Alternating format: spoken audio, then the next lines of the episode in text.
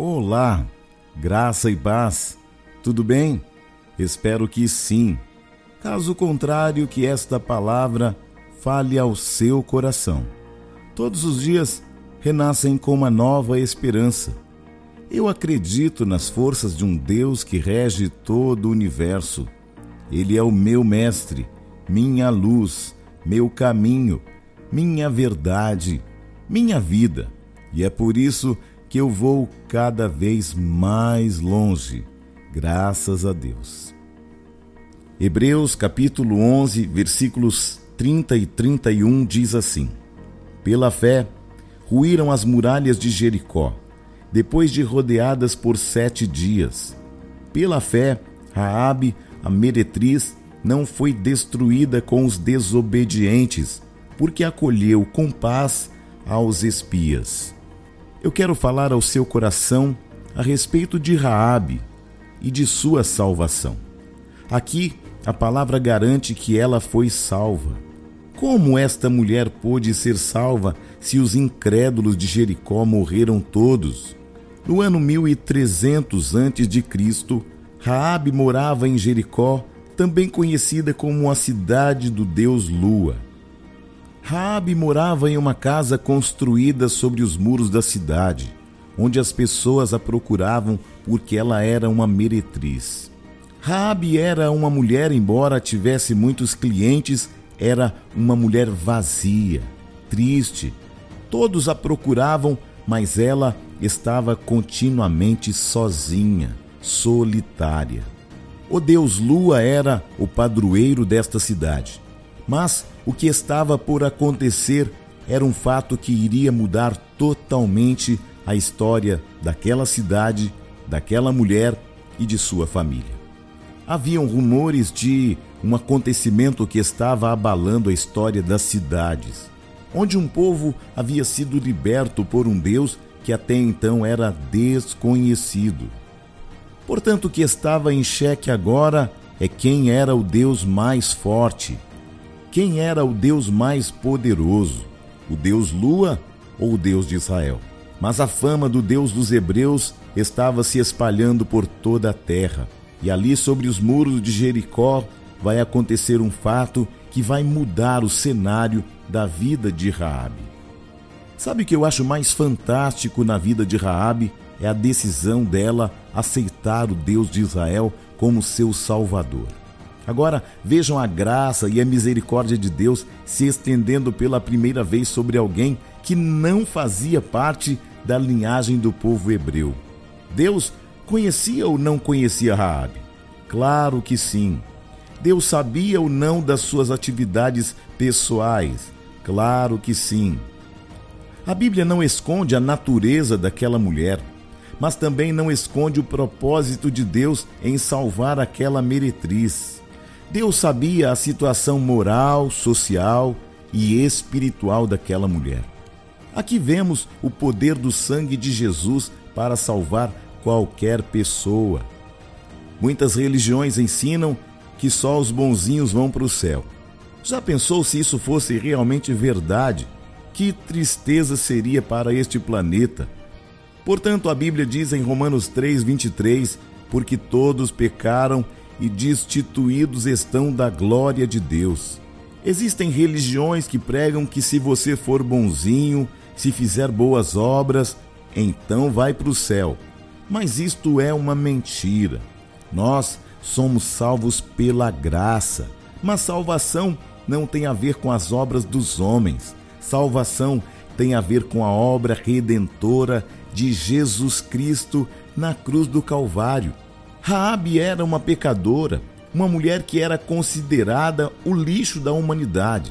Mas Mateus 11:28 declara: Vinde a mim todos os que estáis cansados e sobrecarregados, e eu vos aliviarei.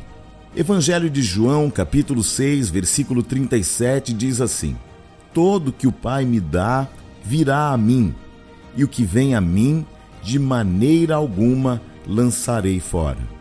Lucas 5,32 diz assim: Eu não vim chamar os justos, mas os pecadores ao arrependimento.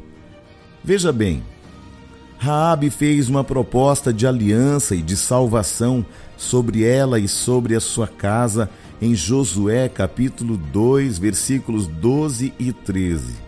Ao receber aos espias, Raabe, na verdade, estava abrindo uma possibilidade de salvação. Então eles fizeram um combinado de uma aliança, um combinado de salvação. Se nós chegarmos e se o cordão escarlate vermelho estiver pendurado sobre a sua janela, então nós saberemos que nós temos uma aliança. Então nós saberemos que você aceitou o Deus de Israel e ao povo de Israel. No dia do avançar de Josué, no dia que os muros iriam cair, Raabe estendeu o cordão vermelho sobre a janela. O que representa este cordão vermelho? O poder do sangue redentor de Jesus Cristo sobre uma casa que, embora em pecado, estava disposta a uma mudança de cenário, a uma mudança de comportamento, a uma decisão que iria mudar por completo a sua vida, a sua história e o seu destino. A história de Raabe é a minha história, é a sua história. Que outrora estávamos condenados por causa de nossos delitos, por causa de nossas transgressões e pecados. Mas o sangue de Jesus sobre nós nos salvou de nossos pecados e delitos. Por causa de uma aliança com Jesus Cristo, nós podemos obter a salvação. Não é porque somos bons, é porque, apesar de sermos maus, nós reconhecemos Jesus como único, suficiente e exclusivo Salvador da nossa vida. Então, a história diz que as muralhas caíram. Sabe o único lugar que não caiu? O lugar onde Raabe estava, junto com a sua casa, junto com seu pai, sua mãe, seus irmãos e suas irmãs. Sabe por quê?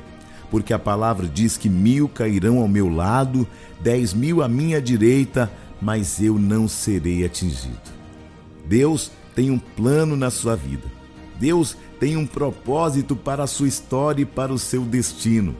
Deus não vai medir você pelo seu passado. Ele vai estabelecer uma aliança com você a partir de uma decisão do seu coração, de reconhecer o Filho dele que morreu na cruz pelos nossos pecados, pelas nossas transgressões, pelas nossas iniquidades. Enquanto a religião diz que temos que ser bonzinhos, a palavra diz: ande na minha presença e seja perfeito. Isso fala de aperfeiçoamento. Quando nós caminhamos com Jesus, nós vamos recebendo uma transformação em nossa mente, em nosso comportamento, em nossas ações, em nossas reações que você possa hoje estar firmado sobre a rocha que é Cristo. Que hoje Jesus possa ser o salvador da sua história. Confie nele, acredite, ele tem uma grande oportunidade esperando você. Ele é a porta de salvação. Ele é o caminho, a verdade e a vida. E sem ele é impossível que nós possamos nos achegar ao Pai. Portanto, este dia é um dia de redenção. Este dia é um dia de arrependimento. Esse dia é um dia de contrição. Mas, acima de tudo, este é um dia de perdão de seus pecados.